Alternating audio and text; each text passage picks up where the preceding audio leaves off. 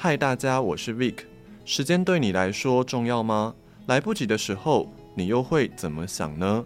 有位志工四岁的时候跟着妈妈做慈济，二十六岁受证加入志工的行列。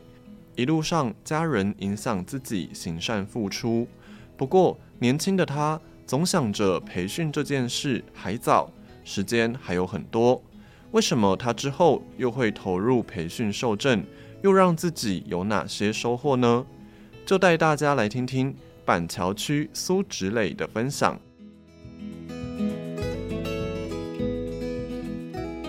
什么因缘之下，然后走入慈济，就是接触到慈济的因缘。那其实与慈济的因缘是源自于我的母亲，呃，妈妈是慈济委员，所以其实在我很小的时候，呃，妈妈就加入慈济当志工。那因为小时候其实就是家里也没有其他的兄弟姐妹，所以就是会常常跟着妈妈一起就是参加慈济的活动这样子。小时候会不会觉得，因为别人同学可能都是出去玩啊，或者说是去打球什么什么的，会不会觉得，然后就是跟着妈妈做慈济会比较无聊？我其实最印象深刻的大概就是每次礼拜六的行程，就是会跟着妈妈还有师伯一起坐环保车出去。小时候是觉得蛮有趣的，因为就是可以看到很多那种书啊、杂志啊，然后然后在那边搬搬回收，然后就觉得也是很开心。那当然就是。的确会觉得说，哦，好像没有出去玩，可是反而会觉得有另外一种体验跟感受。然后，因为我还记得那时候印象很深刻的是南亚海啸的时候，刚好那时候我们发动街头募款，然后那时候是我第一次就是跟着妈妈一起到街头去募款。然后其实那时候就会发现说，哇，就是好多人都会愿意停下脚步，然后就是。投爱心箱或者投零钱啊之类的，我记得那时候让我印象非常的深刻。那时候是大概多小？哎，我记得南亚海啸好像是刚好二十年前。所以我现在二十六，在六岁，六岁，对，六岁的时候，六岁就是还没有上国小前，然后就跟着妈妈一起上街头募款了。呃，妈妈当慈济志工的时候，是我四岁的时候开始。呃，那时候应该是因为我就是一个台风，就是那一台风的时候，妈妈才开始当慈济的志工，然后就一直都是在慈济里面当志工，然后我就是。就真的就是跟着，因为小时候就跟着妈妈一起，然后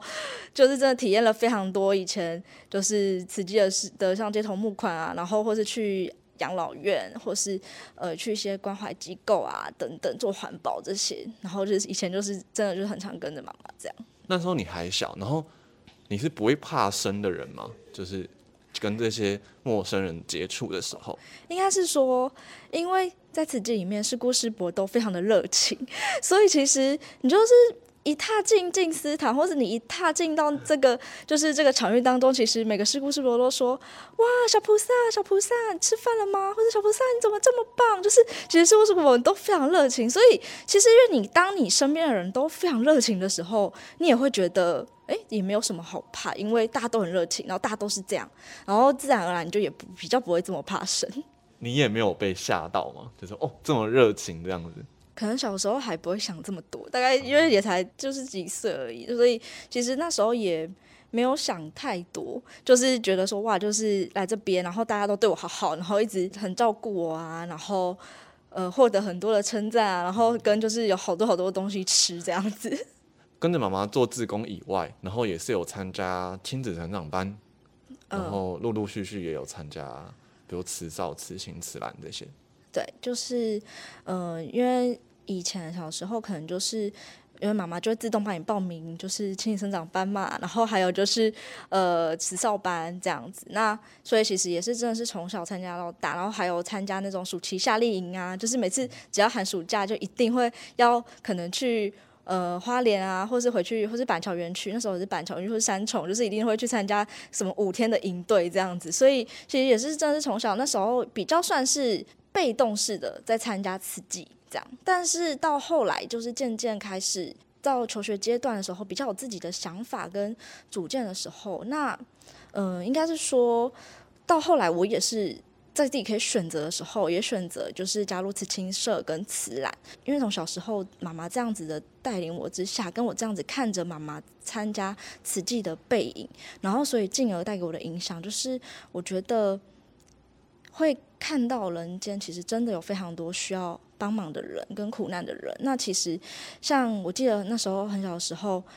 呃，我去一个算是有点像是那种也是关怀机构，然后我还记得有一张照片，就是我为一个那个关怀机构的院生，然后吃蛋糕。那时候就让我体会到说，哇，就是呃，我可以自己吃饭这件事情。跟我可以自己选择我要吃什么这件事情，但是不是每个人都有这样子的机会跟选择。那当我就是看见了这些，就是在我同年龄的人之间可能无法看到的苦难的时候，我会觉得，嗯，那我要成为一个也可以去手心向下帮助别人的人。所以就是到我后来到求学阶段的时候，也还是选择要继续就是当青年志工这样子。当你有看到了这些，在就是机会来的时候，你就知道说，哇，那我有时间的话，我可以去付出，因为毕竟我还有可以付出的机会。所以其实到我可能大学的时候，或是刚出社会的时候，其实也是真的在比较忙碌的阶段的时候，但是就是师姑们的可能邀约我承担一些勤务之类的，就是我还是有空的话，就尽量来参加这样子。然后毕业之后，然后工作是什么样的一个点让你觉得说，哎，你想要培训，然后而不是说，因为有些人会觉得，我就当自工就好了，就是哦有勤务我就投入，然后有人有需要人力我就来帮忙。那是什么点，然后让你觉得说，哎，好像非培训不可这样子？嗯、应该是，呃，其实到我五专毕业之后，就还有还先上了大学，然后呢，就是上了大学。之后，嗯，我记得在前年的时候，然后师姑她邀约我参加，就是师公上人常吃的岁末祝福的舞台演绎。然后那时候其实，呃，刚好就是在舞台上的时候，看到上人就坐在我的面前。当时其实在这之前，我一直心里都觉得，嗯、我就是先当一个快乐的志工，就是因为我现在好忙哦，还有好多事情，然后也其实。也会觉得，呃，受证也是一个需要承担跟负责任的一个有，应该也是压力吧。所以其实一直没办法下定决心。自己心里的感觉就是说，哦，我会出来受证，但是不是现在，不会是现在我这个年纪的时候要做的事情。对，就觉得说，哇，那就是再再给我再给我几年的时间，然后我再来。受证或者再出来培育这样，但是就是其实就是到那前年的那一个师公上人场次的岁末祝福，就看到师公上人坐在我的面前的时候，我才发现说哦，其实其实时间真的没有我想象中的这么的可以再等，然后也才站在那个时候终于体悟到说哦，为什么就是师公上人一直提醒弟子们一定要去把握时间，去盘点自己的。会命，这个来不及这三个字到底是什么？在那一刻我才体悟到，那其实就是那一次的经藏演绎，成为我发心立愿的契机，然后也决定就是哦，我一定要用这两年的时间，我一定要成为静思的第一代弟子。所以其实就在那一年的经藏演绎的时候，我就报名了见习跟培育，然后就开始决定，呃，一定要出来受证这样。在报名培训之后，因为开始就要陆续上课啊，或者参加一些也是各种勤务。嗯、那因为你也在呃工作嘛，会不会有一些障碍或阻碍，或者说是一些困难？其实决定要培育之后，我遇到了第一个难题，其实就是呃，因为我们家在几年前搬家了，所以我其实要面临的第一件事情就是要回归回归当区培育的这件事。那呃。我一直以来都在嗯、原本的这个环境已经待了十几年了，然后跟师姑师伯们真的都很熟，就真的大家都是都真的像是我的爸爸妈妈一样。然后我突然要回到一个我完全一个人都不认识的地方，这件事情让我其实在当时培育的时候真的非常的挣扎，就是觉得说，嗯，我我到底应该要嗯。继续待在我熟悉的地方呢，还是我应该要回归？那我记得那时候我跟我的资深师姑真的讲了非常久，我们真的谈了非常久。然后那通电话讲，然后我们两个都讲到落泪，因为真的太舍不得。因为对于师姑他们来说，就是他也是看着一个孩子长大，然后觉得哦，终于就是要受证了。那对我来说也是，就是在嗯、原本的地方培育，对我来讲是有一个意义性的。所以到真的在缴报名表的那前一刻，都还很挣扎。那真的到。后来其实最后我就是跟师姑，我们就觉得说好，那我们还是要听师公上的话，要落实社区，回归社区。所以我其实后来就还是回归到板桥来培育这样子。这个就是我在还根本还没报名前就先遇到的第一个难题，后面开始真的呃投入到勤务当中，真开始上课的时候，其实那个心情才会发现说，哦，那真的是跟当快乐职工完全不一样的，因为你开始要培育，你要成为一个慈济人的时候，你会有一个使命跟责任感。那你在承担勤务上面，你当然也要有责任感，而且你要。多方的去尝试，因为你要多方尝试，你才能了解，呃，慈济到底是什么样的组织，到底四大志业八大法印到底在讲的是什么，到底慈济做了多少的事情，你才有办法去传法，再去跟更多人说。所以那个时候就会觉得，哦，原来就算自己大概从从小都在这个地方长大，但是真的培育了之后，才发现，哦，还有很多事情其实自己。没有这么了解，然后可以更了解的更清楚。那当然就是在培育年上课，因为一整天的课程，其实有时候真的是会觉得比较疲累，然后还有很多勤务要去承担啊，所以那个假日的时间基本上就是都要出勤务。刚好培育年，然后然后因为今年还有那个无量义法随送，所以就更忙了，然后就。已经跟我的身边的朋友说，啊，我今年呢应该是假日都都先请，不要找我。我就说我应该这就这今年真的很忙，然后也真的就是太多事情，然后有需要我想要现在需要完成的这这件事对我来讲很重要。当然就是募款的部分，但也会先从自己身边的朋友开始先跟他们说嘛。那其实之前会有一点点觉得惧怕说，说哎，会怕。来跟人家推就是要募款这件事情，好像会有一点点难以启齿吧。可是后来发现说，哎，当我真的讲的时候，其实。朋友的反应跟我想的不一样诶，就是他们其实都觉得，哎，很棒诶，我都不知道，就是原来慈济有做到这么多事情。然后那时候就是给他们看一些，呃，那时候的呃一些影片啊、照片啊等等等等。然后真的自己去讲之后，才发现说，哎，其实机会都在你的身边嘛。然后那时候就是，反正朋友们也觉得说，哇，那既然这是我人生中。中这么重要的事情，然后也当然很愿意的支持我，所以当然就觉得说哇，那你今年好好的忙碌，好好的上课，然后也很开心，就是看到我最后就是终于哎受证了这样子。所以其实我觉得真的困难的地方还是有啦，就是当然在很多的呃身体上啊，或是心理上，当然会。跟当快乐职工比较不一样，可是那种感觉真的是完全不同，就是真的是哇，我真的要成为一个弟子了，然后那种感觉跟投入的程度，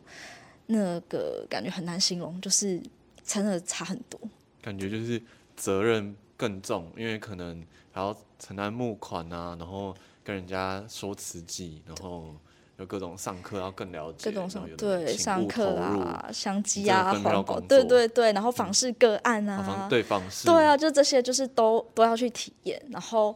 嗯，就会觉得哦，那真的跟以前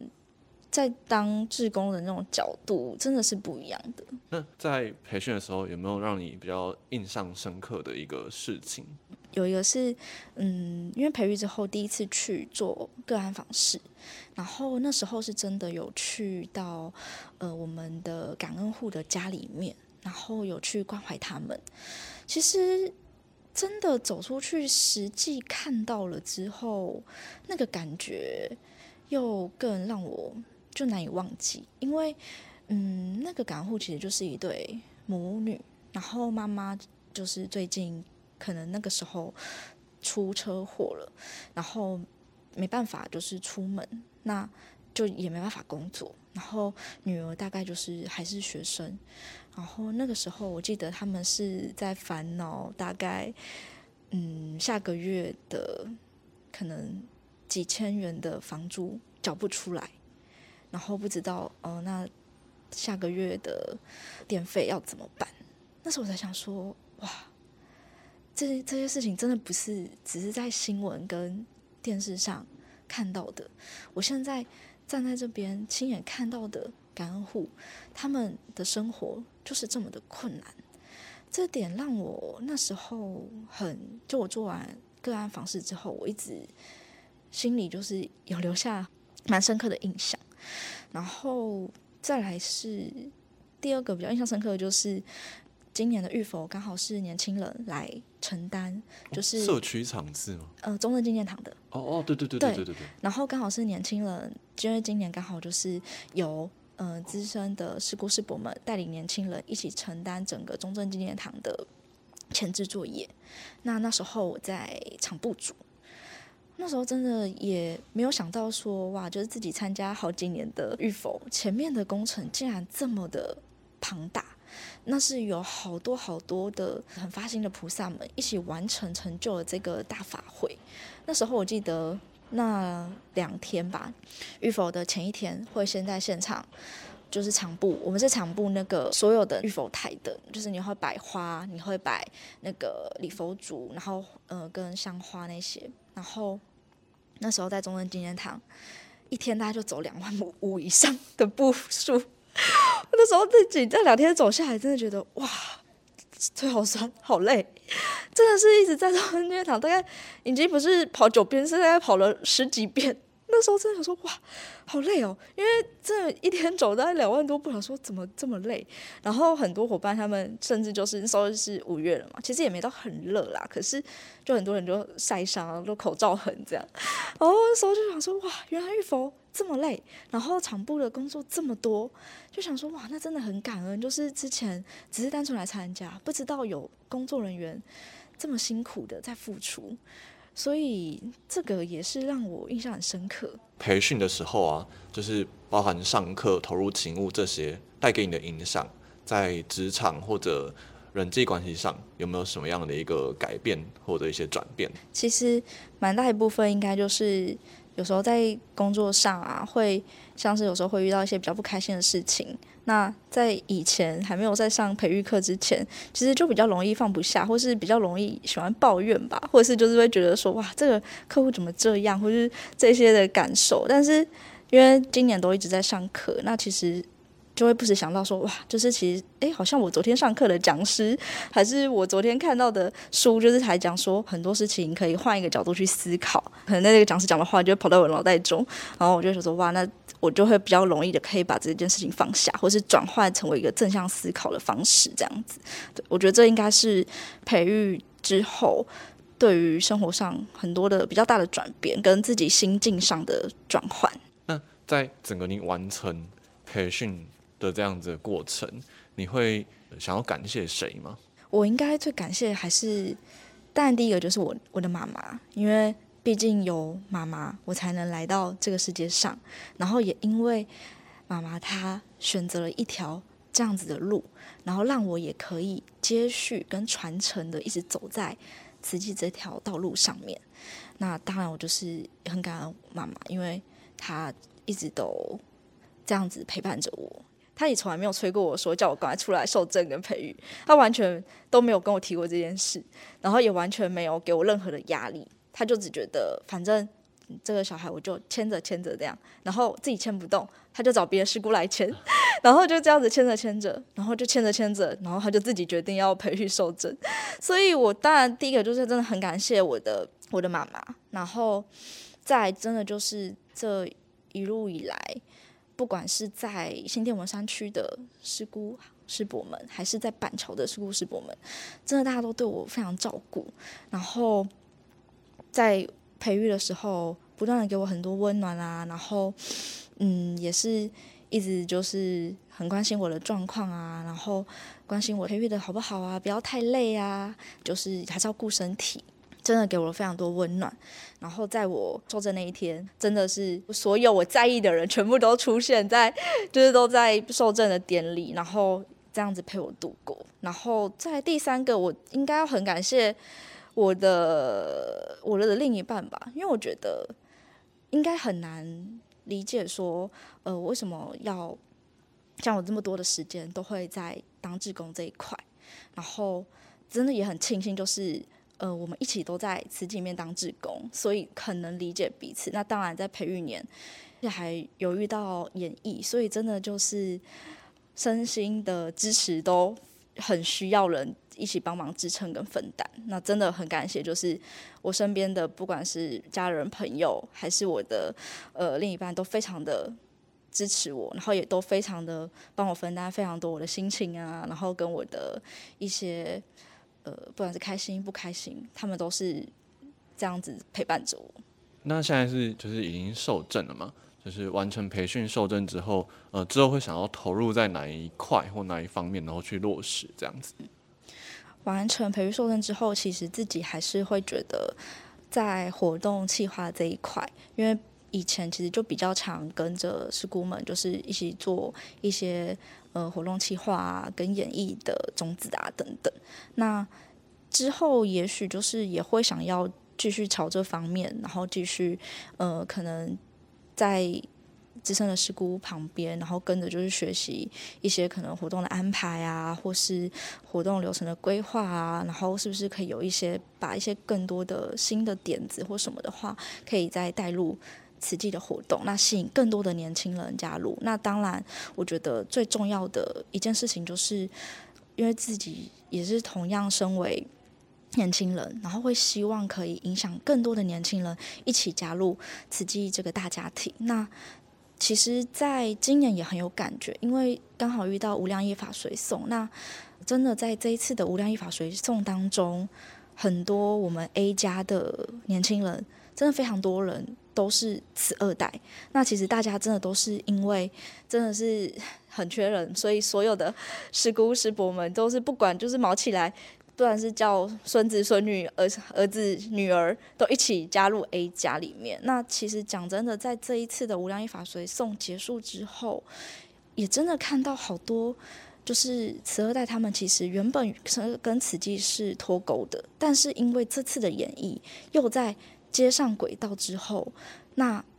在这样子的感动又延续下来，然后。进而现在要决定要出来培育受证，所以真的很开心，有更多的年轻人愿意一起加入。然后我自己也很想要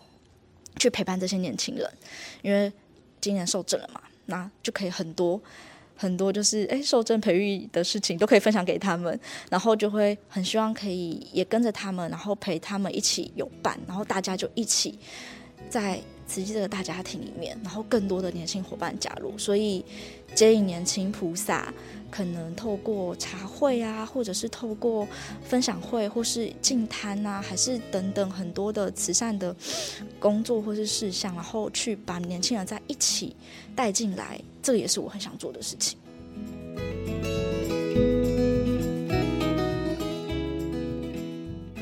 来不及了，所以不再犹豫。回想起培训上课的点滴，反省了职场的习性，因为受证投入更多领域的志工任务与承担不同的活动，体悟到原来自己这么有福可以付出。苏植蕾把握住时间，看到了更宽阔的人生风景，也期许自己带动更多年轻人一起传播善与爱。听众朋友们，你们有想要做的事情吗？听完这集之后，还会犹豫吗？先试试看再说吧。没试过怎么知道自己行不行？想听更多温馨精彩的节目内容，请到 Podcast 平台还有脸书搜寻多用心。我是 Vic，下次见，拜喽。